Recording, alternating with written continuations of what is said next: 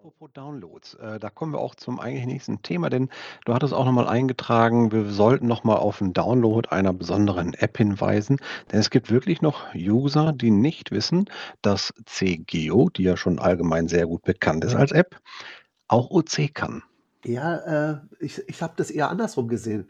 Es gibt ja immer mehr Leute, die sich von GC so 'n bisschen verabschieden oder sagen: „Jetzt will ich damit nicht mehr so viel machen. Ich möchte mal gerne mal Open Caching mal ausprobieren. Da scheint mir das Leben 'n bisschen lie liebenswerter zu sein lebenswerter.“ Und dann kommen die zu äh, eben zu uns rüber und da wusste ich jetzt nicht so ganz, wissen die denn, wie man jetzt OC-Caches bei CGeo aktiviert? Denn wenn man einmal CGeo benutzt, ist es meistens auf GC vorgeschaltet oder oder ich habe es mal jetzt eben installiert, ganz frisch. Da wird man gefragt, äh, wo möchtest du jetzt deinen Account, äh, aktiviert haben? Oder, äh, wo hast du deinen Account? Und wenn die damals nur GC-Cacher waren, dann kommen die sozusagen mit 'ner GC-Einstellung zu OC und dann ist es wahrscheinlich schwierig, OC, äh, zu aktivieren. Da habe ich jetzt mal nachgesehen, wie das geht. Ist ganz easy.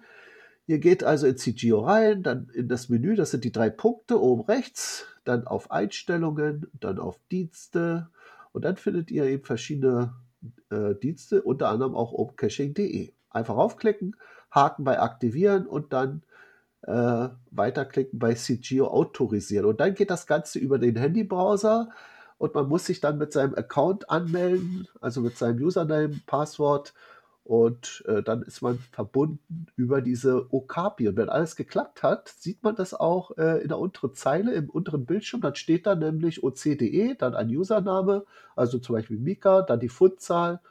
Müsste ich jetzt mal nachgucken, ich bin bei über 1.000, User glaube ich, und. Anmeldung okay. So sieht das dann aus. Ja, und man kann auch im Nachhinein umgekehrt auch sehen, wer wem man alles schon Berechtigungen gegeben hat zu dem, äh, äh, unter seinem Accountnamen sozusagen die Okapi zu verwenden. Äh, das geht über das Profil. Also, da müsste man mal Moment. So, jetzt bin ich, äh, bei mir jetzt mal in Open Caching drin. So, jetzt gehe ich erst mal ganz nach oben. Ich klicke dann auf mein Profil und dann gibt's auf der linken Seite API-Anwendungen. Und da steht dann 'ne Liste. Bei mir steht zum Beispiel CGeo drin, ist klar. Der C-Manager steht drin. Das ist auch eine sehr interessante App, kann ich jedem empfehlen. Der C-Manager dient zum Synchronisieren der Logs der Funde von GC nach OC. Also, wenn ihr irgendwie ein Doppellisting auf GC gefunden habt, würde der C-Manager das Doppellisting enttarnen oder entdecken, auch auf OC und dann anbieten, dieses Log zu übernehmen, was man damals bei GC geschrieben hat, nach OC rüber kopieren. Oder er würde auch entdecken, dass es schon ein Log existiert und dass er nix machen muss. Also, der ist da sehr schlau, erkennt auch leichte Unstimmigkeiten, wenn da der Name sich ändert, aber die Position gleich ist.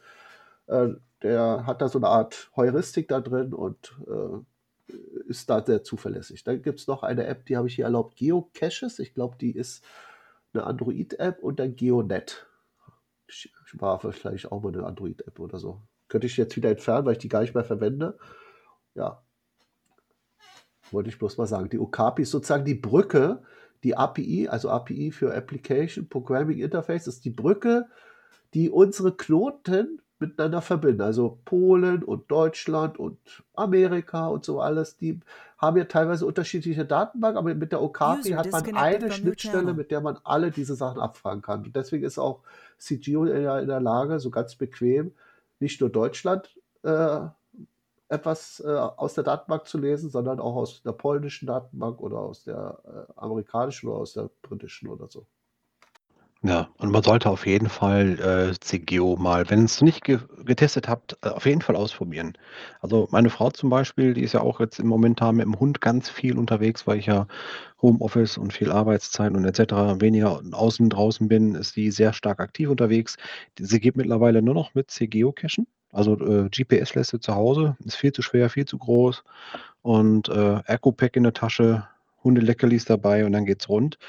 Und, äh, ja, also, es geht mittlerweile richtig gut. Äh, CGeo hat sich sehr stark weiterentwickelt mit sehr tollen Features, wie man so schön sagt, dass man auch wirklich, äh, von Cache zu Cache zu laufen kann, also, von Station zu Station laufen kann. Auf jeden Fall, wer's noch nicht kennt und 'n Android hat, auf jeden Fall ausprobieren und wer ein Apple hat, einfach Android kaufen.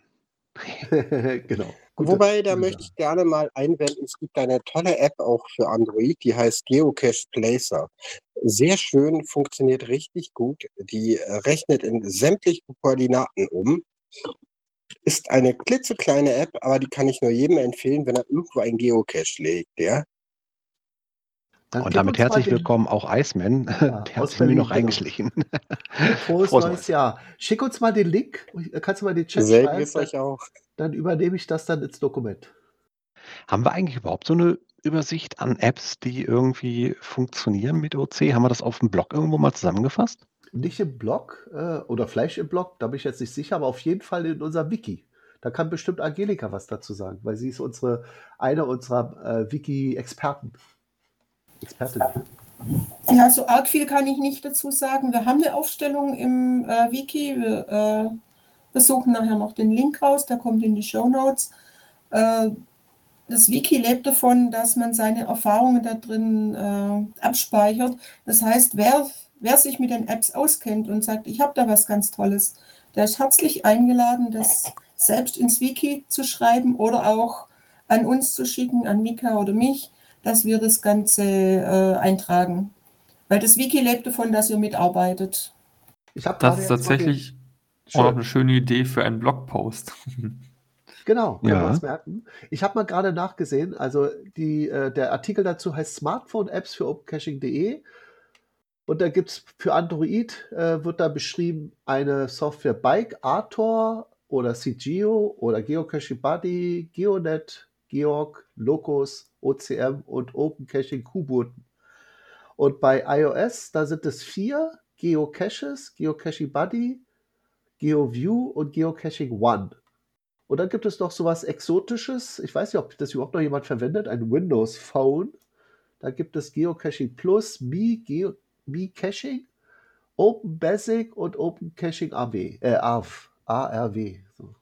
Ich glaube, Windows Phone wird gar nicht mehr unterstützt. Kann das sein, oder vielleicht nur noch Altphones, die es gibt, aber hm.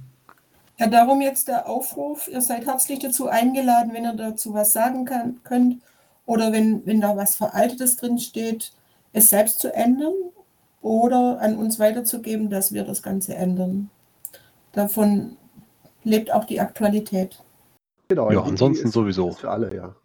So, ansonsten sowieso einmal durcharbeiten, was wir momentan an Stand von Wissen haben und gerne einen sehr guten Blogbeitrag dazu schreiben, weil ich glaube, dass der Blog auch besser gefunden und gelesen wird als die Wiki-Seite. Thema ist gemerkt. Oder vorgemerkt.